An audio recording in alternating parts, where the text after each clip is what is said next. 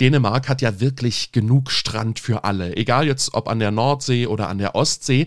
Das ist dann wohl eher eine Geschmacksfrage, ob man hohe Dünen oder raue See mag oder eben vielleicht doch die etwas eher gemütlichere Ostsee.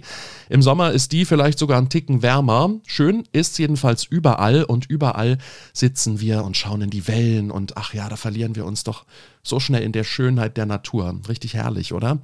Aber wisst ihr, was ich mich ähm, das letzte Mal gefragt habe, als ich barfuß am Strand durchs Wasser gelaufen bin? Ja, so richtig viel weiß ich eigentlich gar nichts über die Welt, die sich da unter der Wasseroberfläche versteckt. Klar, ich war auch schon im Meer baden, war auch schon mit dem Schiff auf der See, kenne jetzt Muscheln, Seesterne, Quallen, halt alles, was man so am Strand findet und dort angespült wurde, aber hm, so richtig mehr weiß ich nicht. Und das soll sich heute ändern. Ich will nämlich übers Meer sprechen und ich hoffe, ihr habt Lust dazu. Hier ist Klitlü, der kleine Dänemark-Podcast. Und damit hi und herzlich willkommen hier beim kleinen Dänemark Podcast. Ich bin Chris von Klitlü und ich freue mich, dass du wieder mit dabei bist wenn wir uns hier einmal im Monat verabreden, um über Dänemark zu schnacken. Und ich liebe diese Verabredung, weil wir hier so viele tolle Menschen kennenlernen und dabei echt eine richtig große Menge über Dänemark und über Kultur und Natur und keine Ahnung was erfahren. Das macht immer richtig viel Spaß. Wenn du heute nicht zum ersten Mal dabei bist, dann kennst du sozusagen die Bedienungsanleitung für diesen Podcast. Mach es dir unbedingt gemütlich, hol dir doch einen Kaffee oder einen Tee dazu. Ich habe mir wie immer auch eine frische Tasse Tee gemacht. Hm. Heute ein Pfirsichtee, passend äh, zum anstehenden Sommer. Und ähm, ja, ich hoffe, ihr habt einfach eine gute Zeit, entspannt euch, lauscht uns einfach, äh, wenn wir hier über Dänemark sprechen, wenn wir sozusagen abtauchen heute, rein ins Salzwasser und mal erforschen, was das Meer eigentlich für ein Lebensraum ist, welche Tiere da so drin rumschwimmen oder treiben vielleicht auch, wie so das Leben im Meer aussieht. Ich wollte schon immer mal wissen, wie sich zum Beispiel so eine Robbe fühlt. Vielleicht kriegen wir das ja heute raus.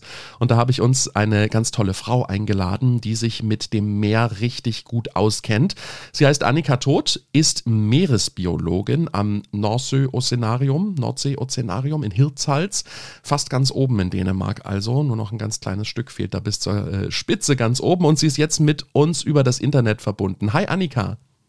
Ja, moin Chris.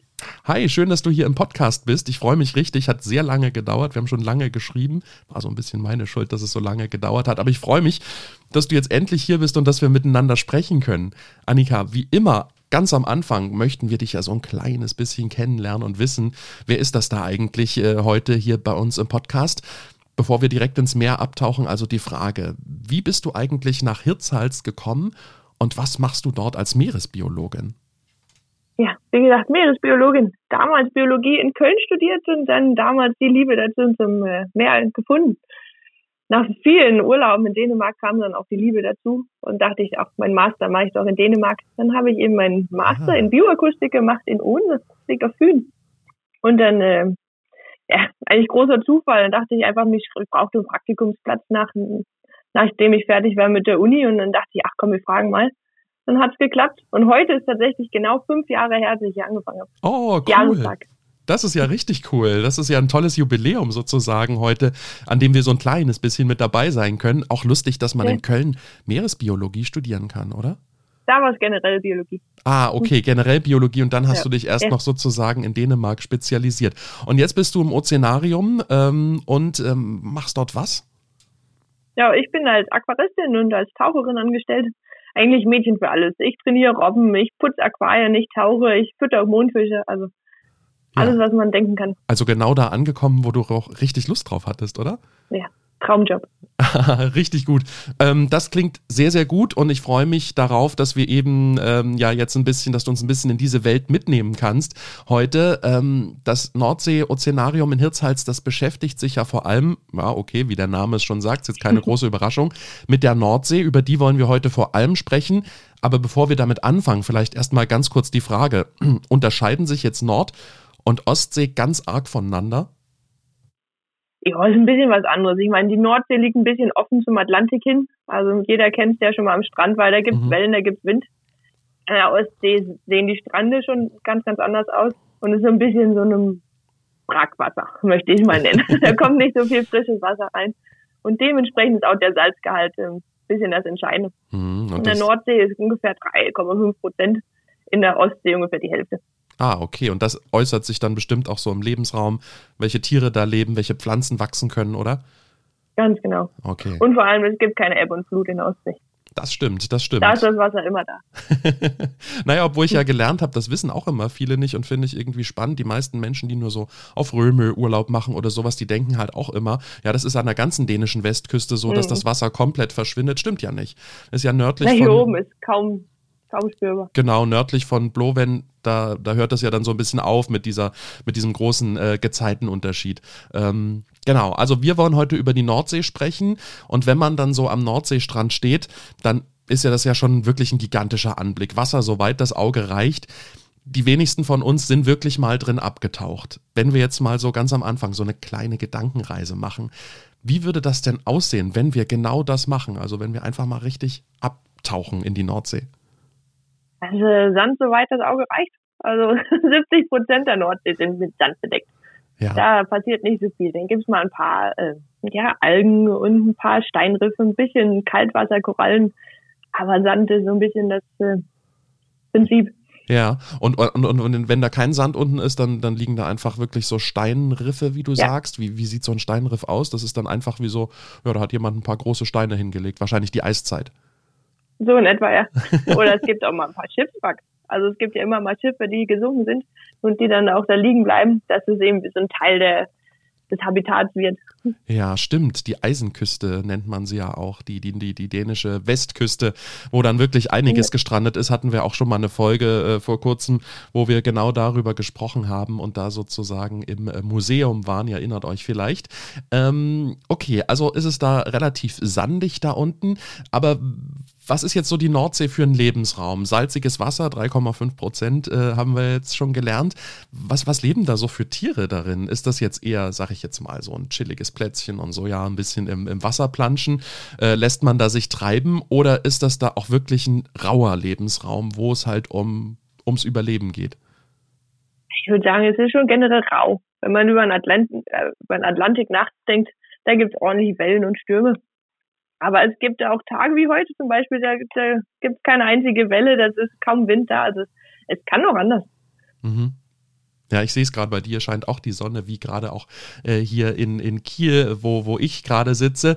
Ähm, aber ich kann mir halt vorstellen, dass halt so auch so salziges Wasser, ne, dieser Salzgehalt, das kann ja auch nicht jedes Tier und nicht jede Pflanze.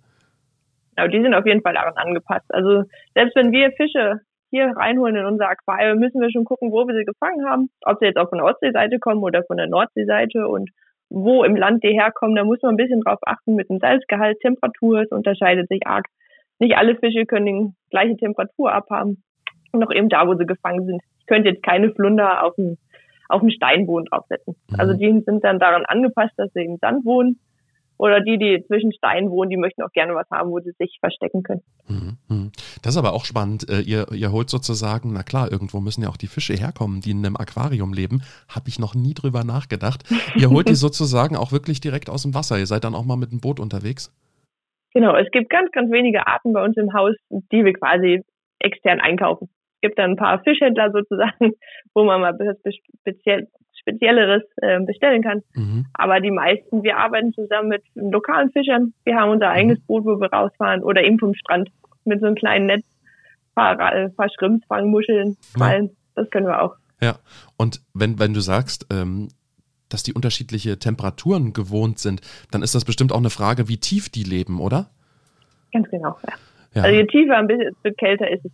Wie, wie, wie, Und an der Oberfläche ist natürlich warm. wie durchschnittlich sind so die Temperaturen, die man da in der Nordsee hat? Ich meine, die, dementsprechend sind unser Aquarium ein bisschen angepasst. Also wir haben unser wärmstes Aquarium 17,5 Grad. Das ist so ein Mhm. bisschen die Durchschnittstemperatur im Sommer. Mhm. Andere Aquarien haben 8 Grad, was dem auch so ein bisschen dem im Winter entspricht. Kann natürlich auch bis zu 2, 3 Grad runtergehen. Mhm. Also das ist dann wirklich ganz, ganz unterschiedlich. Also wenn wir jetzt mal äh, so einen so einen Querschnitt, ich habe mir das nochmal so ein bisschen überlegt, wenn wir jetzt mal so draufschauen, also zwischen Meeresoberfläche, dort wo die Wellen sind und ganz unten eben Sand oder Steinboden, meistens Sand, ähm, da ist nicht viel dazwischen oder wie, wie sieht das denn so aus? Also da habe ich mal einen Fischschwarm oder, oder wo wachsen jetzt die Pflanzen? Ja, also es ist sehr unterschiedlich. Also die Nordsee ist ja generell nicht so tief. 92 Meter im Durchschnitt. Tiefste Stelle kann bis zu 700 Meter tief sein. Mhm. Also es ist ein großer Sprung. Aber es gibt äh, freilebende Fische, die quasi im offenen Meer schwimmen, wie zum Beispiel Makrelen. Die schwimmen immer darum. Die, die verstecken sich nicht zwischen Steine oder die sind im offenen Meer. Ja. Dann gibt's ähm, natürlich ganz viel Plankton. Pflanzenplankton, äh, Tierplankton, was sich dazwischen bewegt. Aber was Dann ist jetzt Plankton? Quallen, es gibt Wale, die Wenn, wenn, wenn, wenn mal ganz kurz, was ist denn, was ist denn Plankton? Wie stelle ich mir das denn vor? Also es sind wirklich so, das treibt einfach so rum und das sind so kleine Pflanzenteile oder wie, was ist das? Ja, genau. Es sind quasi Pflanzenteile wie kleine Algen. Das ist eben das Pflanzenplankton. Damit fängt eigentlich alles an. Die ernähren sich quasi vom Sonnenlicht, machen Photosynthese und sind glücklich. Ah, Und die werden dann gefressen von äh, Zooplankton, also tierisches Plankton. Das können äh, Larven sein von kleinen Fischen oder von Muscheln oder von Seesternen. Alles Mögliche. Die fressen dann die wieder. Die Mhm. wiederum dann von Hering oder anderen Fischen gefressen werden. ah, Also damit okay. fängt eigentlich alles an. Ich habe dich gerade unterbrochen. Du wolltest gerade mit den Walen weitermachen, die da noch drin rumschwimmen. In Ja, der Nordsee. auch. Ja Also es gibt wirklich von oben bis unten gibt ganz viele verschiedene Tiere. das sind ja dann immer die interessanten Sachen. Habe ich nachher auch noch eine ganz kleine Geschichte zum, zum Thema Wale. Ähm, also Annika, ich habe eigentlich ich hab echt viele Fragen. Ähm, zum Beispiel, wir hatten ja jetzt äh, schon über das eine oder andere gesprochen. Manchmal, da gibt es ja, findet man ja am, am Strand Seesterne. So, dass wir fangen jetzt einfach mal da an, wo ich mich gut auskenne am Strand. Ähm, findet man ja auch Seesterne, die da rumliegen. Und jetzt frage ich mich ganz ehrlich, sag mal, was, was sind denn Seesterne eigentlich für Tiere? Fische sind das ja nicht wirklich, oder? Also sie gehören zu der Familie, die, der heißt Stachelhäuter. Das ist ein bisschen Klugbiologie, muss ich, muss ich natürlich so sagen. Es sind keine Fische, sind auch keine Muscheln. Das ist einfach den, den, den, die eigene Familie von Seesternen. Dazu gehören auch äh, Seeigel, Mhm. Seegurken. Also was ich, was sie alle gemeinsam haben, ist äh, die Zahl fünf. Seesterne haben meistens fünf Arme oder zehn oder 15. Mhm. Seegurken sind auch fünf geteilt, möchten, ist ein bisschen nerdy. Ja. Ich gar nicht so viel drauf eingehen.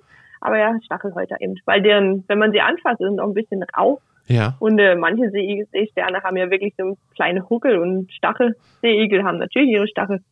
Daher der Name. Wa- Was, was hat jetzt aber so ein, so, ein, so ein Seestern eigentlich im Meer zu tun? Also außer schön auszusehen vielleicht.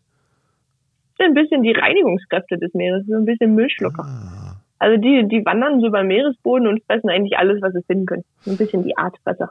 Okay, okay. Und man hat es ja tatsächlich auch ganz oft an der Nordsee, das äh, ist mir mal aufgefallen oder das ist ganz sicherlich auch ganz vielen Urlaubern aufgefallen, dass man das ab und an hat, dass es Tage gibt, da liegen besonders viele Seesterne am Strand. Da hat man manchmal das Gefühl, der ganze Strand ist voller Seesterne und manchmal findet man gar keinen. Woran liegt das? Das ist immer arg abhängig davon, wie das Wetter ist, wie der Wasserstand ist, welche Strömung gerade herrscht. Und wenn wirklich ein ordentlicher Sturm war, dann kommt gute Ladung am Strand an. Ja, okay. Also liegt das tatsächlich dann auch immer so an solchen Ursachen wie Stürme beispielsweise, die dann einmal so ja, durchfegen sozusagen durchs Meer. Genau. Ja, die Reinigungskräfte sind das also. Ist ja auch spannend. Und die ähm, fressen dann alles, was irgendwie abgestorben ist oder. Ja, unter anderem. Und die essen natürlich auch sehr, sehr gerne Miesmuscheln. Die ziehen Ach sie ja. dann quasi auf mit ihren kleinen Saugfüßchen, Die die sie unten Feinschmecker. drunter haben.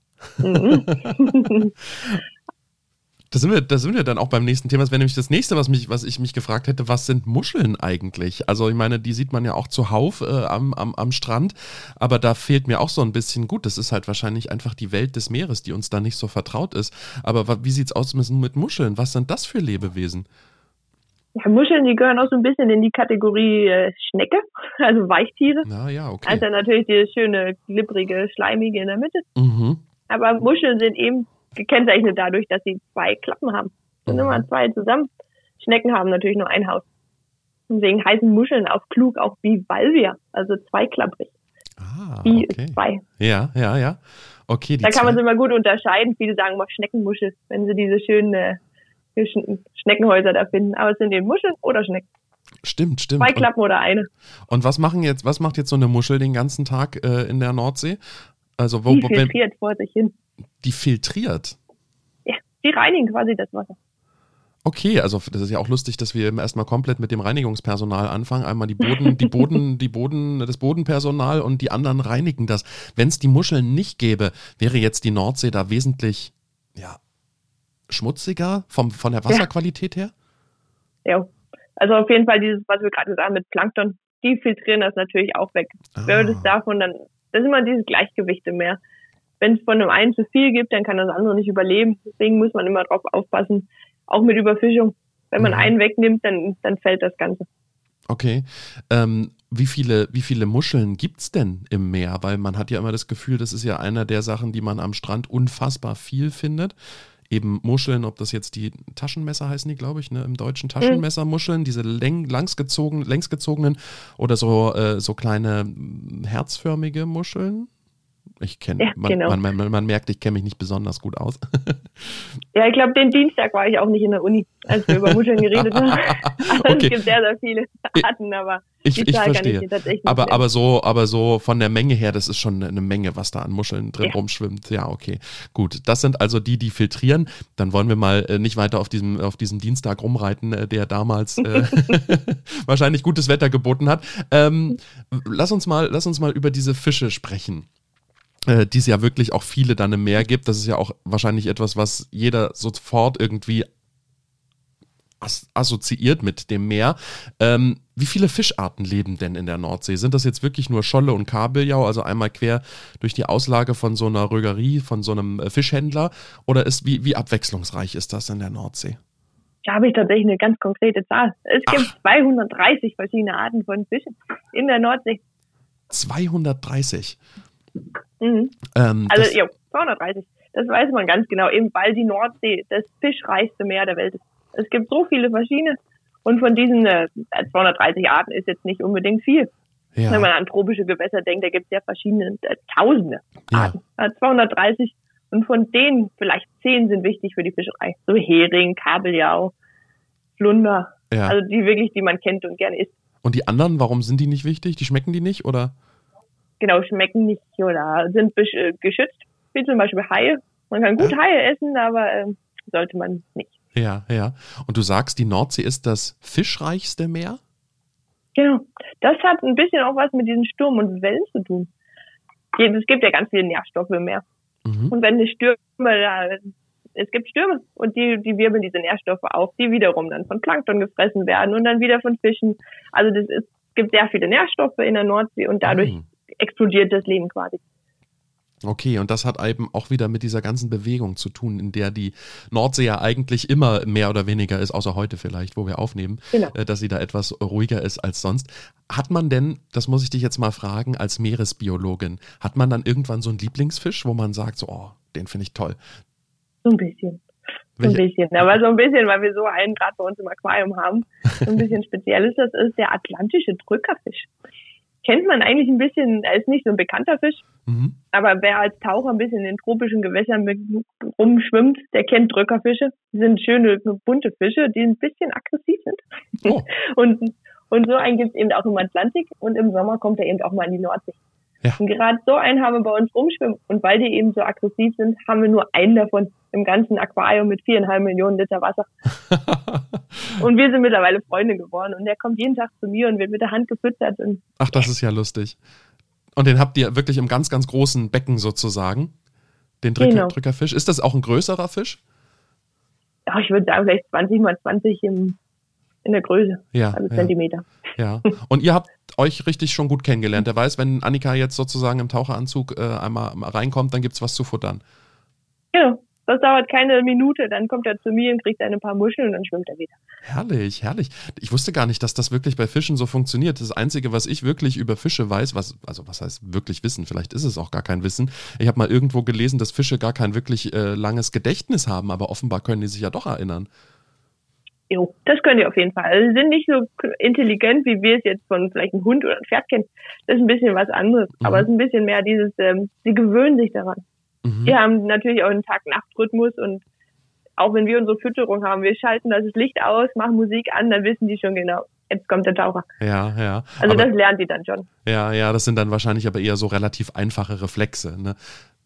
Genau. Ja, ja, okay. Nicht dieses Komplexe. Ja, ähm, und wenn wir schon mal darüber sprechen, wie so, ein, wie so ein Fisch tickt, was macht so ein Fisch einen ganzen Tag in der Nordsee? Also wie sieht so der Alltag von so einem Fisch aus? Du sagst äh, Tag-Nacht-Rhythmus, äh, dann wird der morgens, naja, wach. Schläft der eigentlich wirklich? Also ein paar Fische äh, schlafen nicht richtig. Viele Mhm. Fische müssen sich immer bewegen. Zum Beispiel die Makrele vom Tag, die, als sie geschlüpft ist, bis den Tag, wo sie gefressen wird, muss sie schwimmen. Ja. Wird sie damit aufhören, liegt sie auf dem Boden und wird dann gefressen. Okay. Andere Fische, wie so eine Flunder, liegen natürlich auf dem Boden. Haie müssen viele davon ständig schwimmen, dass sie genug Wasser und dementsprechend Sauerstoff in den Kreislauf bekommen. Ah, okay. Naja, schlafen, wenn sie schlafen, dann nur mit einer Gehirnhälfte. Mhm. Und dann ruht die sich aus und dann wird einmal geweckt.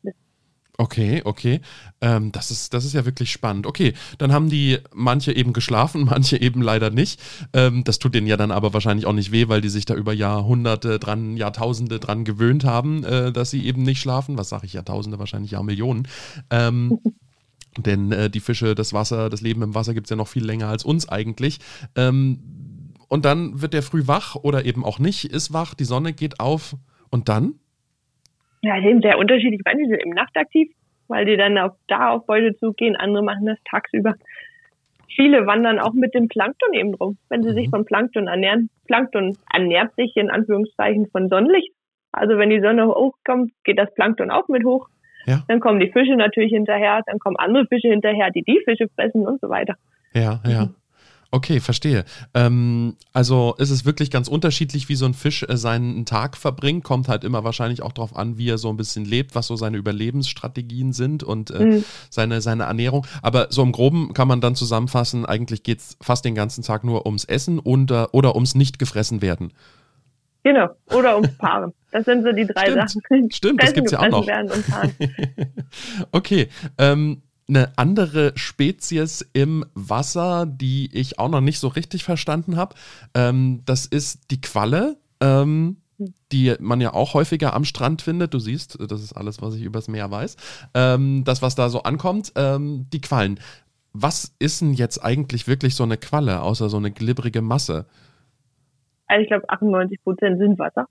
Die Okay. anderen zwei Prozent sind Gelatineartige Komplexe da. Also die gibt es auch schon seit 500 Millionen Jahren, so eine Qualle. Ja, ja. Und in diesen 500 Millionen Jahren hat die sich überhaupt nicht verändert. Also der Bauplan, der funktioniert und der wird weitergeführt. Und die fressen eben auch dieses ganze Planktongedöns. Also die fressen kleine Algen und ähm, Fischlarven, Eier. Die filtrieren eben das auch so ein bisschen auf ihre Art. ja. Und die gehören dann damit auch so ein bisschen zum Reinigungspersonal? Das könnte man so nennen, ja. Ja, okay. Also wenn die filtrieren, dann dachte ich natürlich auch wieder, ne, dass die da irgendwie was, was sauber machen oder sauber halten. Ähm, und wie entsteht jetzt so eine Qualle eigentlich? Weil ich meine, bei Fischen, da kann man sich ja noch irgendwie vorstellen, äh, wie das, wie das funktioniert. Wobei, wie, wie funktioniert das eigentlich bei Fischen? Fische, die legen Eier und die werden dann. Also, Die werden dann befruchtet. die werden, also die, werden, werden die vorher befruchtet oder danach? Unterschiedlich. Es gibt manche Fische, die wirklich äh, Mhm. sich vergnügen, so wie wir es uns vorstellen würden, mit Mhm. anderen Tieren. Also einer auf den anderen. Dann Okay. gibt es aber auch Fische, die dann ihre Eier ins Wasser legen und die, die Männchen werfen dann quasi ihren Samen da rein, was bei Ah, Fischen dann okay. eben Milch heißt. Und dann, dann trifft sich das irgendwann im Meer und dann kommt eine Larve bei raus. Ja, gerade kommen so ein paar, paar äh, Filmfetzen aus irgendeiner Doku, die ich mal gesehen habe, wieder in meine Erinnerung. Aber ähm, okay, es ist unterschiedlich. Und, und eine Qualle? Wie, wie, wie, wie, wie entwickelt die sie? Teilt die sich? Nee, wahrscheinlich nicht. Nee, die, die können das genauso sexuell. Die, es gibt Mädchenquallen, es gibt Jungquallen. Die eine hat Ach. Eier, äh, die andere hat Samen. Das können die, aber Quallen können sich auch klonen. Okay. Also quasi, also nicht die Qualle selber, die man kennt, diese schönen, mit den schönen Schirmen. Mhm. Das ist quasi so das Endstadium. Die kann dann eben Eier haben oder Samen. Aber das, ist- wenn man ganz zum Anfang von der Qualle geht, das heißt Polyp. Das Mhm. setzt sich so ein bisschen irgendwo fest, wirkt so ein bisschen wie so eine Anemone. Mhm. Und die kann sich einfach teilen. Und das fun funktioniert auf dem Prinzip von Klon. Ach, das ist ja verrückt. Und so, so entstehen die und äh, so, so und dann, dann durch das Filtrieren und durch die Nährstoffaufnahme werden sie dann halt einfach immer größer und fangen an und lassen irgendwann los und schwimmen, schweben durchs Meer. Genau. Ja, spannend. Ähm, wir hatten vorhin schon mal, ganz kurz sind wir schon mal darauf gekommen und das fand ich auch irgendwie ganz spannend. Ähm, was, was ist eigentlich los, wenn so ein richtiger Sturm aufzieht, so ein richtiger Orkan beispielsweise? Da lieben es ja auch viele Leute, ähm, ans, an, an den Strand zu gehen. Gut, bei einem richtig krassen Orkan würde ich das niemandem empfehlen, aber wenn es doch mal etwas stürmischer ist und das Wasser so richtig bis an die Dünen rangedrückt wird an der Nordsee, ähm, die Wellen haben dann ja teilweise schon weiße Kronen. Da ist unter Wasser auch ordentlich Bewegung, oder? Wie, wie, wie sehr schüttelt das die Nordsee durcheinander? Das wird einiges durchgewühlt. Also das kann man sagen, auch wenn man sich das Wasser selber anguckt. Ist nicht mehr das schöne kristallklare Wasser, was man auch teilweise haben kann. Sandpartikel werden durchgespült und dementsprechend kommen auch alle diese schönen Nährstoffe ins Wasser. Gibt es einen schönen Fachbegriff dafür, der heißt Upwelling. Oh. Also wirklich, wenn die Wellen einmal quasi das an die Dünen drücken oder an den Strand und ja. dann kommt so eine schöne, so eine Zirkulation kommt dabei raus. Ja, und dann ja. wird einmal alles durchgespült. Aber die Nährstoffe, wo kommen die jetzt her? Die werden wahrscheinlich vom Boden aufgewirbelt, vom Meeresboden ja. und kommt, kommt auch was von außen rein sozusagen? Ja, doch. Es gibt ja immer noch, es gibt Flusszuläufe ins Meer, wo ein paar Partikel stimmt. mit reinkommen. Stimmt. Oder, ja. Auch, auch mit dem Prinzip. Oder im wenn es auf dem Meeresboden liegt. Dadurch ist die Nordsee jetzt auch nicht so super duper zum Tauchen, würde ich sagen, weil es mhm. immer durchgespült wird. Also die Sicht ist nicht so super. Die Sicht ist nicht manchmal so super, ja. Und das 10, Met 10 Zentimeter, manchmal kann man auch gut 30 Meter sehen. Also sehr, sehr unterschiedlich. Ja, ja. Das liegt eben daran, weil so viele Nährstoffe da drin sind und so viele Partikel. Genau. Ja, okay. Gut, deshalb ist das manchmal durch, wie du schon sagst, nicht ganz so, nicht ganz so klar, das Wasser. Ähm, aber eben dann gut für die Artenvielfalt äh, im, im Meer und in der Nordsee. Und dann wird ja, ich weiß nicht, wenn, wenn wir davon reden, dass die so durchgeschüttelt wird. Ich meine, wir kennen ja alle die, die, die, die Wellen, die es an der Meeresoberfläche gibt, aber die gibt es dann unter Wasser sozusagen auch. Das sind dann wahrscheinlich Verwirbelungen oder. Ja, und vor allem Strömung. Da haben wir auch ganz viel in der, ah. in der Nordsee dadurch wird das dann also immer komplett durchgeschüttet quasi. Okay, und diese Strömungen sind halt wirklich richtig große Wassermengen, die sich unter Wasser dann einfach bewegen und mhm. alles so ein bisschen am Laufen halten. Genau. Ja, ja, spannend. Äh, Habe ich noch nie so wirklich drüber nachgedacht. Äh, man hört ja immer nur von den Strömungen, wo man aufpassen soll, wenn man als Schwimmer oder als äh, äh Badender irgendwie weggetrieben werden kann von der Küste. Und das gibt es halt auch unter Wasser relativ viel. So dieser, genau, das ist eben auch hier das Gefährliche. Selbst ja. wenn das Wasser total äh, still aussieht und man denkt, ach, da kann ich doch einen halben Kilometer reingehen und ein bisschen schwimmen, das ist ja. diese Unterströmung, die man nicht sieht und plötzlich sind die Beine weg und dann geht's schief. Aha, ja. Und dann, dann kann man nur noch äh, Ruhe bewahren. Irgendwann hört die Strömung auf und dann soll man, glaube ich, ein bisschen parallel zur Küste hoch oder runter und dann wieder zum Strand zurückschwimmen. Genau. Das funktioniert dann wieder, wenn man aus dieser Strömung raus ist. Nur kleiner Service-Tipp an dieser Stelle. Ich hoffe, niemand kommt jemals in, irgendwie in diese Situation. Ich stelle mir das ganz, ganz gruselig vor. Ähm, wir hatten aber vorhin schon mal davon gesprochen, dass es wirklich diese wahnsinnig tiefe Stelle gibt, äh, äh, 700 Meter tief. Wo ist die? Die, ähm, die hat den schönen Namen Norskrane. Äh, Norsk, weil sie eben äh, zwischen Norwegen und Dänemark liegt. Also quasi in der Mitte auf dem Weg geht es einmal tief runter. Und ist das dann wie so ein, wie man sich das jetzt meinetwegen aus den Alpen vorstellt, wie so ein Tal, äh, was wirklich äh, so tiefe Schluchten hat, oder geht das dann eher gemä gemächlich nach unten? Also es geht relativ schnell nach unten. Es ist auch wie diese, so eine Art Graben, okay. was dazwischen geht. Ja, ja. Und das ist dann bestimmt auch wieder so ein, ein spezieller Lebensraum, oder? Ja, ist auf jeden Fall sehr, sehr dunkel. Mhm. Also sehen tut man nicht viel. Und ähm, mit den Nährstoffen ist natürlich auch ein bisschen was anderes. Da unten sieht es ein bisschen anders aus. Und äh, da vor allem gibt es Druck. Da unten gibt äh, immensen Wasserdruck. Und mhm. die Tiere müssen natürlich auch daran angepasst sein. Ja. Es gibt auch viele Fische, die man dort fischen kann. Aber da muss man eben drauf aufpassen, besonders wenn wir sie holen für unseren Aquarium, dass man die nicht einfach hochhieft. Die müssen sich auch langsam diesen Druckausgleich, weil sonst äh, zerfallen ah, die einfach. Okay. Okay, wie lange, also jetzt mal, wenn, wenn wir schon das angesprochen haben, aber wie lange dauert das beispielsweise, wenn ihr die dann hochholt? Müsst das über Stunden oder? Na, so langsam, äh, so lange dann auch nicht, aber ähm, schon gemächlich.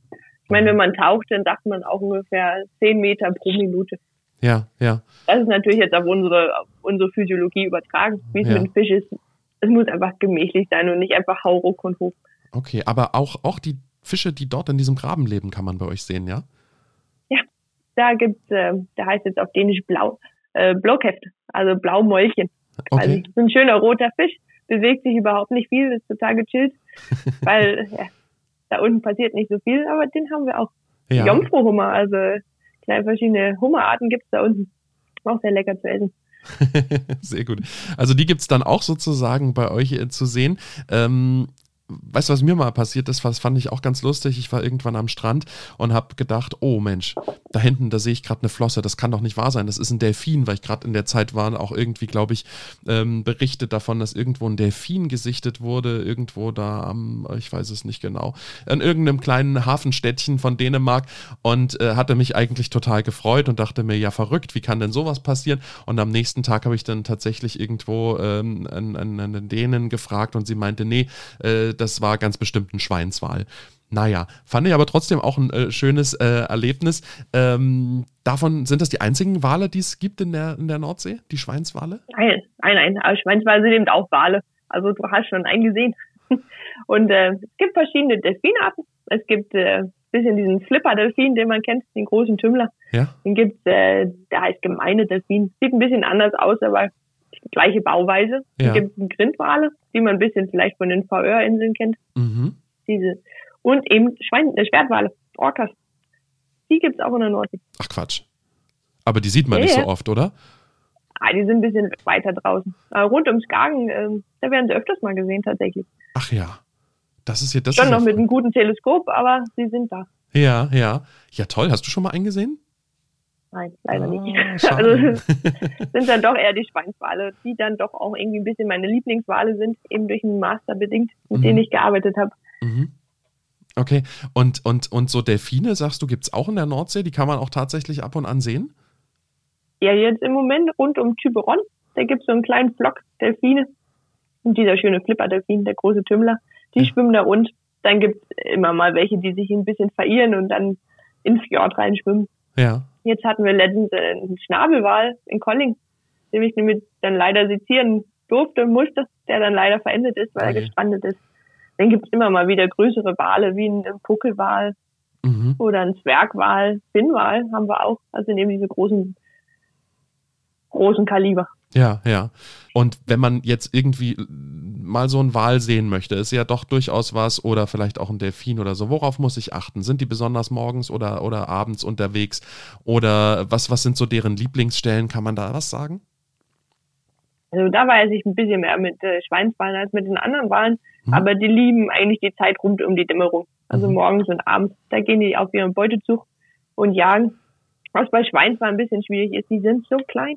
Und die machen nicht diese spektakulären Schwimme oder zeigen ihre Flossen. Das geht einmal hoch, ausatmen, einatmen und wieder runter. Ja, ja. Und da braucht man auf jeden Fall äh, Wetterbedingungen, die das zulassen. Also wirklich kein Wind, Sonnenlicht, was auch noch ausreichend ist, dass man diese kleine süße Dreiecksrückenflosse schnell erkennen kann. Ja, ja. Ich hatte, wie gesagt, mal das Glück, das war auch ein Sonnenuntergang ähm, irgendwo am, äh, ja, bei Holmsland Klitt da. Es war wirklich relativ ruhig, das Wasser, und der war gar nicht weit weg vom, vom, von der, ja, vom Strand, vielleicht 20 Meter. Das war echt verrückt. Ja, und die, die benutzen eben auch, dass sie, sie sind relativ klein und agil. Und dann Mhm. können sie ihre Beute so ein bisschen an den Strand drücken, dass da Mhm. gar nicht so viel Platz ist zwischen Wasseroberfläche und Sandboden. Dann ist es ein bisschen einfacher, die zu fangen. Ah, okay, verstehe, verstehe. Also war da auch gerade jemand wirklich auf Raubzug sozusagen. Und wie du Genau. sagst, da ist nur alle paar, weiß ich nicht, wie in welchen Abständen, aber die Flosse hat man tatsächlich relativ selten gesehen. Die kamen dann immer mal hoch und dann habe ich mich gefreut und dann war sie auch wieder weg. Und das geht ultra schnell mit denen. Ja, ja, ja. Also sind nicht super, diese Whale-Watching-Wale, die man sich so vorstellt. Ja, okay, okay. Aber vielleicht hat man ja mal Glück. Ich fand es jedenfalls irgendwie ein lustiges und tolles Erlebnis. Ähm, was man auch übrigens noch am Strand sehen kann, äh, gelegentlich ähm, oder vom Strand aus, das sind ja Robben. Ähm, Robben gibt es auch einige in der Nordsee, oder? Besonders ähm, Seehunde, also die ganz normal gewöhnliche Robbe, die man sich so vorstellt. Davon gibt es ganz, ganz viele, ungefähr 200.000 Stück. Mhm. Dann haben wir noch eine, die ist wesentlich größer. Die heißt Kegelrobbe. Mhm. Davon gibt es in der Nordsee, also bei uns in Dänemark nicht so viele. Die sind ein bisschen mehr so um Schottland und Wales. Okay. Deutschland, Helgoland, da gibt es auch einige. In der Ostsee sind ein paar mehr, weil das sind eben die zwei einzigen heimischen Robbenarten, die wir haben. Ah, okay. Jetzt passiert es ja häufiger mal, dass man auch Robben am Strand liegen sieht. Ähm, da ist es jetzt eine Sache, die man nicht machen soll, nämlich nicht hinrennen und streicheln. Das wäre jetzt Genau. schlecht. Ja, man muss, ja- die sehen sehr, sehr niedlich aus und man denkt auch, die sind ultra langsam, wenn sie am Land liegen. Aber man darf nicht vergessen, das sind Raubtiere. Die haben ein ordentliches Gebiss mit diesen scharfen Zähnen und gut äh, mit Beißkraft. Mhm. Also man muss sich fernhalten. Für Okay. seine eigene Sicherheit, aber es stresst die Tiere natürlich auch unglaublich, wenn man dran geht. die haben ja einen Grund, warum sie liegen. Die sind vielleicht krank oder Mhm. waren richtig lange auf Jagd und möchten sich wirklich nur ausruhen. Und wenn da so ein kleiner Tourist kommt, ja, dann Ja. gehen sie wieder in Wasser, werden gestresst. Ja, das muss jetzt nicht unbedingt sein. Ich glaube, es gibt sogar in Dänemark, äh, ich hatte mal einen Artikel zu dem Thema geschrieben, ich glaube, es gibt sogar ein Gesetz, dass man die in Ruhe lassen soll, dass man sich denen nicht so nähern soll. Ich Das glaube. gibt es tatsächlich. Das äh, wurde, glaube ich, irgendwann mal in, in Amerika äh, verabschiedet, dieses Gesetz, was dann aber generell weltweit gilt, Mhm, dass man im Abstand von 50 bis 100 Metern halten sollte. muss. mhm, mhm. Ja, und du sagst es, die ruhen sich aus, beispielsweise, wenn sie da auf einer längeren Beutetour waren. Und oft sind es ja auch irgendwie äh, Mütter, also Robbenmütter, die ihre Jungen da einfach mal parken sozusagen. Wie die Mamas in Dänemark ihre, ihre Kinder im Kinderwagen vorm Café parken. so machen das wahrscheinlich die Robbenmamas auch und äh, bringen ihr Kind dann zum Strand, gehen selbst irgendwie nach äh, ja, Futter, Futter jagen. Und das ist auch völlig okay, wenn das Kind dort liegt, ne? Ja, die können äh, einfach noch nicht mithalten mit den Großen. Dann werden sie einfach da geparkt und wir wissen, Mama kommt gleich wieder. Mhm. Weil eben die großen Robben, die sind immer noch nicht groß verglichen mit anderen Tieren. Also je kleiner ein Tier ist, desto schneller geht der Stoffwechsel eigentlich und dementsprechend sind sie darauf angewiesen, dass sie selber Nahrung finden in der Ja, Zeit, wo sie okay. immer Jungtiere haben. Und dann lassen sie die eben da liegen. Also da muss man sich wirklich keine Sorgen und Gedanken machen. Die Mama kommt wieder und holt sozusagen ihr Kind ab. Da muss man nicht hinlaufen, weil äh, ne, die sind ja auch irgendwie, erkennen die Gerüche und wenn dann irgendjemand an dem, an dem Jungtier dran war, kann es auch sein, die Mama lässt das dann liegen und nimmt das gar Ja, nicht das wieder mit. das größte Problem. Sobald die anders riechen, dann kann sie das nicht mehr wieder, wiedererkennen. Das ist gleich mit Rehen und Rehkitten. Man Mhm. darf es nicht anfassen. Und äh, selbst wenn man die Mama jetzt nicht äh, sofort sehen kann im Wasser, die Mama kann euch sehen. Also, Ah. Okay, dann also kommt sie dementsprechend auch nicht raus. das kann durchaus Kind. sein, dass die Mama irgendwo rundherum ist und dann einfach mal ganz kurz hochguckt aus dem Wasser raus und sieht dann die Leute am Strand. Hm, das Ah. kann gut passieren, ja. Das wusste ich auch noch gar nicht, dass die da so, dass die da so drumrum. Äh, naja, klar, irgendwie hat sie dann doch noch wahrscheinlich noch ein Auge auf das Kind, äh, was dort am Strand ist. Ähm, wer jetzt aber wirklich mal Lust hat, Robben zu erleben, ähm, wie macht man das dann am besten? Ja, eben mit Abstand. Es gibt wunderbare Teleobjektive für die Kamera. Also man muss nicht daneben stehen für Mhm. Fotos machen. Es gibt aber auch äh, dezidierte Robbensafaris, die man machen kann. Besonders im Limfjord, da gibt es ganz, ganz viele Seehunde. Da fährt man mit kleinen Booten raus, mit Guides, die sich wirklich auskennen, Ja, wo man eigentlich auch wirklich eine gute Chance hat, da Ja. welche zu sehen. Ja. Okay, also wenn, dann, dann sollte man sich da mal so eine Tour buchen und dann halt einfach mal losfahren und dann kann man halt Robben relativ auch aus der Nähe sehen. Mhm. und dann äh, werden die auch nicht gestört und äh, können da ihrer Sache nachgehen. Ähm, eine Frage habe ich noch. Man liest das ja immer mal wieder auch ähm, in einer Facebook-Gruppe beispielsweise. Da hat jemand dann ein verletztes Tier am Strand gefunden, eine verletzte Robbe oder sowas. Ähm, und dann wissen die Leute nicht, was sie tun sollen. Was können die machen? Ja, immer noch Abstand halten, weil du kannst dem Tier nicht helfen, wenn du daneben stehst. Mhm. In Dänemark ist es tatsächlich so, dass es keine Aufzuchtstation gibt, wie es zum Beispiel in Friedrichskoog gibt in Deutschland. Äh, der Bestand an Robben ist einfach so groß, dass man jetzt nicht jeden einfangen muss und aufpäppeln muss und wieder freilassen. Das Mhm. hat ein bisschen was mit natürlicher Selektion zu tun. Also die stärksten und best angepassten Tiere überleben. Ja. So ist es eben auch mit Robben und so sehen die Dänen das auch. Also wenn, wenn irgendwas gar nicht stimmt, dann hat das auch seinen Grund Ja. wir möchten sie natürlich nicht leiden sehen. Also das, was wir dann machen, wenn, wenn äh, sich jemand daran gemeldet hat, es gibt so eine schöne Telefonnummer, die heißt 1812, die Mhm. man dann anrufen kann, so ein bisschen Tierrettung. Ähm, die schicken dann Jäger raus und dann werden die erlöst. Okay. Und das sollte man dann halt aber auch nur machen, wenn man wirklich sieht, dass da eine Robbe wirklich schwer verletzt ist oder äh, wirklich ein ganz großes Problem hat, dann kann man eben diese 1812 anrufen. Okay, Genau. gut, dann ähm, haben wir diesen Punkt auch äh, sozusagen mal über Robben äh, am Strand. Äh, eine Sache fällt mir noch ein, auch Hunde sollte man da natürlich nicht hinlaufen lassen. Ist ja auch klar, manche lassen die ja auch im Winterhalbjahr da irgendwie unangeleint äh, los. Dann sollte man wirklich den Pfiffi eher zu sich zurückholen, bevor er dann eben zur Robbe rennt. Äh, Ich wollte gern noch über eine andere Geschichte mit dir sprechen. Und zwar äh, sind ja viele Ökosysteme so ein bisschen im Wandel.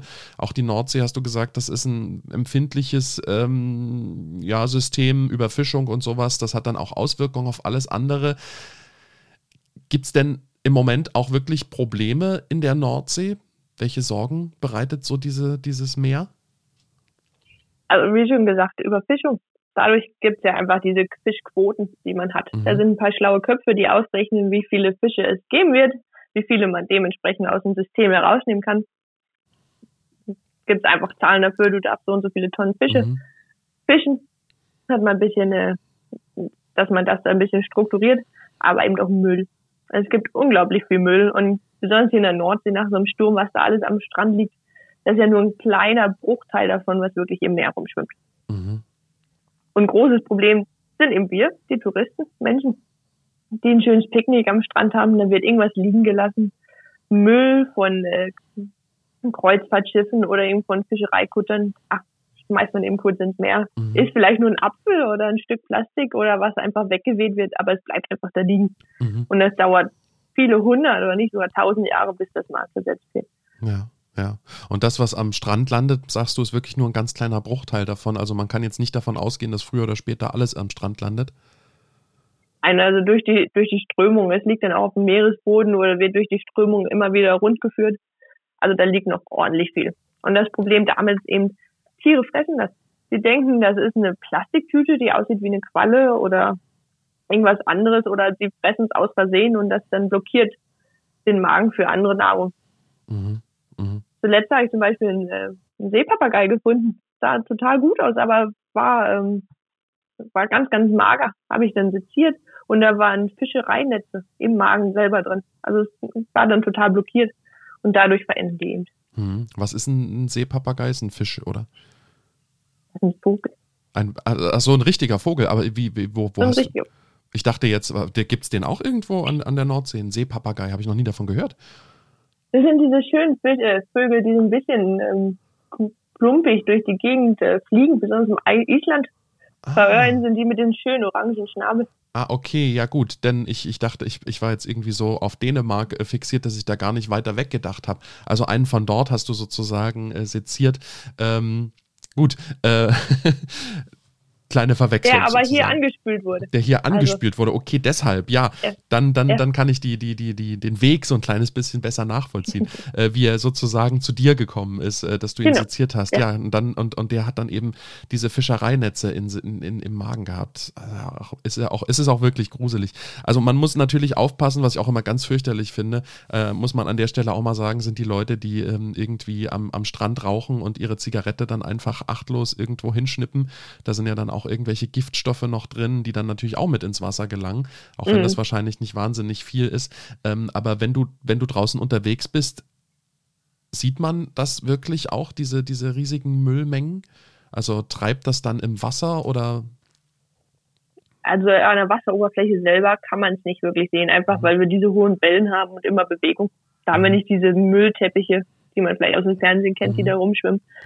Aber wenn man ein bisschen aufmerksam am Strand entlang geht, sieht man wirklich viel Müll. Ja, und das sind jetzt vielleicht keine großen Kanister oder äh, große Dinge, es sind vor allen Dingen ganz, ganz kleine Mikroplastik. Mhm. Das stimmt. Das Was man vielleicht nicht sofort sieht. Das sieht man manchmal so, äh, das kenne ich so vom, vom, vom Spülsaum da, ne? Wenn man da irgendwie, da gibt's gibt's immer so einen kleinen, ja, wie, wie, wie drückt man das am besten aus? Hilf mir gerne dabei, aber es gibt ja immer so eine kleine Welle, äh, Quatschwelle, so eine kleine Linie am Strand, wo mal mhm. bis wohin die Flut gegangen ist und wo das sich dann wieder zurückgezogen hat. Und in diesem Bereich, da sieht man immer so ganz kleine Partikel, ob das jetzt so kleine äh, Stückchen, abgebrochene Stückchen von, von Muscheln sind oder was auch immer. Und wenn man da mal wirklich genau hinschaut, da ist eben so ein, so ein, so ein Plastikquatsch dabei, was du gerade eben gesagt mhm. hast.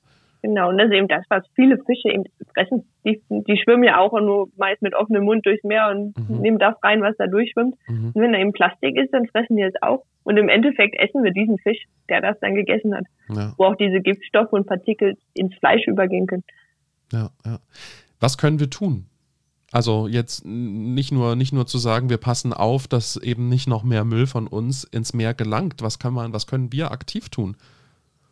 Also Mülltrennung ist immer ein Ding, dass man recycelt, dass man äh, Plastik da ordentlich sortiert und dass das wieder benutzt werden kann, weil das eben so lange dauert, dass man das abbauen kann. Mhm. Es gibt auch mittlerweile ganz viele tolle Organisationen, die die Netze einsammeln, die am Strand liegen und da vielleicht Schmuck rausmachen mhm. oder äh, andere Plastiksachen, wo die wieder zusammengepresst werden und Schlüsselanhänger, Halsketten, mhm. was weiß ich, gemacht wird, dass man das auf die Art recycelt. Mhm. Ja. Aber auch überall am Strand gibt's Tüten mittlerweile, wo man dann einfach Müll einsammeln kann. Großen Container reinschmeißen und hat man auch ein bisschen seinen Teil getan. Das stimmt, das stimmt. Und es gibt ja auch immer diese großen, diese großen, ähm, jedenfalls, äh, ja doch, diese großen Boxen sind das, wo man auch mal größere Kanister und sowas äh, dann entsorgen kann, was man eben so am Strand findet. Da kann man also eine kleine gute Tat tun, wenn man ohnehin dort unterwegs ist und zum Beispiel ähm, spazieren geht. Äh, Annika, wir haben jetzt da wirklich ganz viel und das ist wahrscheinlich auch nur ein ganz kleiner Einblick in äh, die Nordsee ähm, gegeben, darüber mal gesprochen, ähm, wer mehr erleben möchte. Das kann man bei euch in Hirtshals machen. Das ist fast an der Spitze von Dänemark, an der Nordseeseite eben im äh, Nordsee-Ozeanarium. Was, was, was gibt es eigentlich bei euch? Ich habe gelesen, das ist das eines der größten Aquarien, das größte Aquarium? Ja, es ist, wir haben das größte Aquarium Nordeuropas und das bezieht sich eben auf ein Aquarium selber. Mhm. Wir haben unser großes Becken, was ein bisschen die offene Nordsee repräsentiert mit viereinhalb Millionen Liter Wasser. Mhm. Ganze acht Meter tief und wirklich beeindruckend.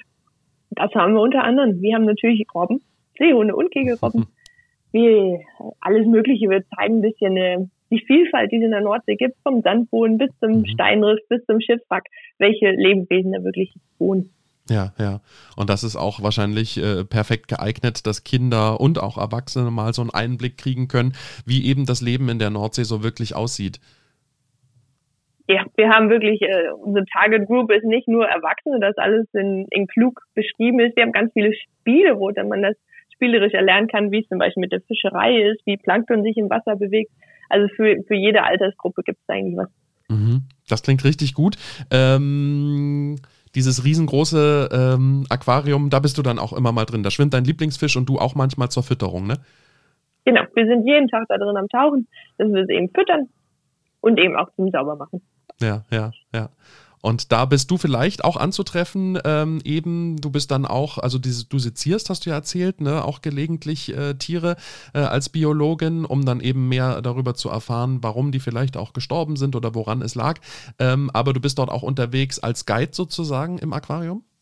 Ja, das mache ich natürlich auch. Und besonders jetzt, äh, wenn die Saison dafür ist, dass wir viele deutsche Touristen mhm. da haben, Ostern, Sommerferien, da gibt es eben dann auch mal ein bisschen mehr von mir, auch auf Deutsch. Mhm, okay, aber wenn du gerade nicht da bist, es gibt bestimmt auch immer, weil das ja auch für die deutschen Touristen wichtig ist, deutsche Beschreibungen oder äh, ja. ja.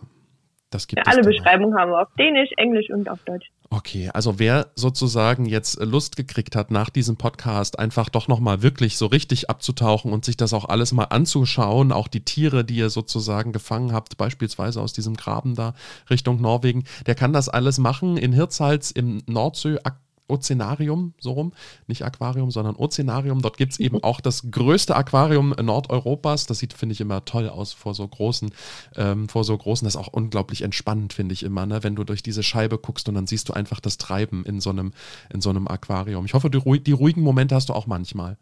Ja, besonders bevor wir öffnen für die Öffentlichkeit holt man sich nur mal schnell eine Tasse Kaffee, setzt sich davor und man wird wirklich nie müde von dem Anblick. Das ist immer sehr, sehr entspannt. Auf jeden Fall. Manche haben es als Bildschirmhintergrund und du hast es eben jeden Tag sozusagen auf der Arbeit. Klingt auch richtig toll.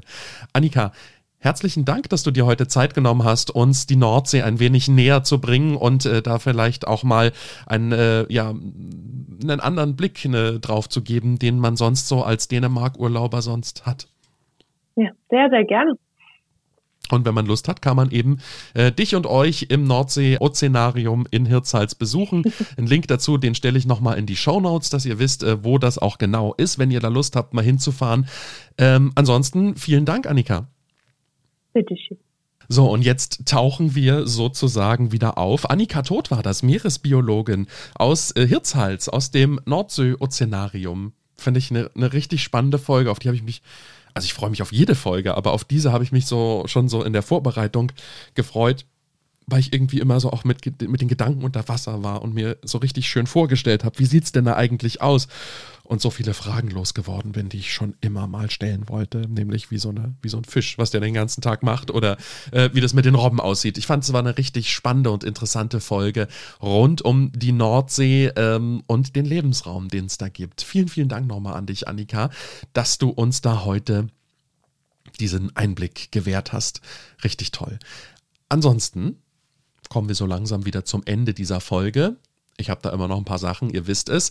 Ihr könnt mir gerne schreiben, wenn ihr Kritik, Lob, Vorschläge, vielleicht auch für Themen habt, dann schickt mir einfach eine E-Mail an podcast.klitlü.de. Die bekomme ich dann direkt. Äh, Freue mich immer über eure Zuschriften.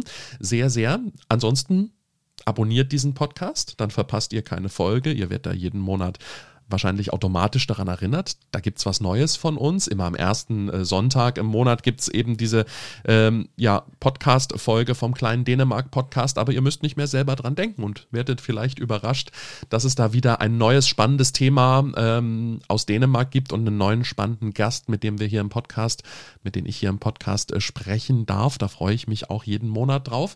Ähm, Im Juni ist es dann wieder soweit, am ersten Sonntag im Juni. Und ähm, lasst mir vielleicht auch eine Bewertung da. Egal jetzt ob bei Apple Podcast oder bei Spotify. Das hilft mir natürlich auch immer sehr weiter, ähm, dass dieser Podcast einfach gut sichtbar ist. Das ist sozusagen den kleinen Beitrag, den ihr leisten könnt. Würde ich mich sehr darüber freuen. Ansonsten, was mir auch wichtig ist, habt eine gute Zeit bis zum nächsten Monat. Lasst es euch richtig gut gehen. Und so langsam fängt ja wahrscheinlich auch wieder die richtige Urlaubszeit an. Also wenn ihr nach Dänemark fahrt, genießt die Zeit dort. Lasst es euch richtig, richtig gut gehen. Wir hören uns ansonsten im nächsten Monat wieder. Ich sage Hi, Hi und bis dahin. Macht's gut. Tschüss. Das war's schon wieder mit Klitlü, deinem kleinen Dänemark-Podcast. Nicht traurig sein. Mehr Dänemark gibt es im Internet auf klitlü.de.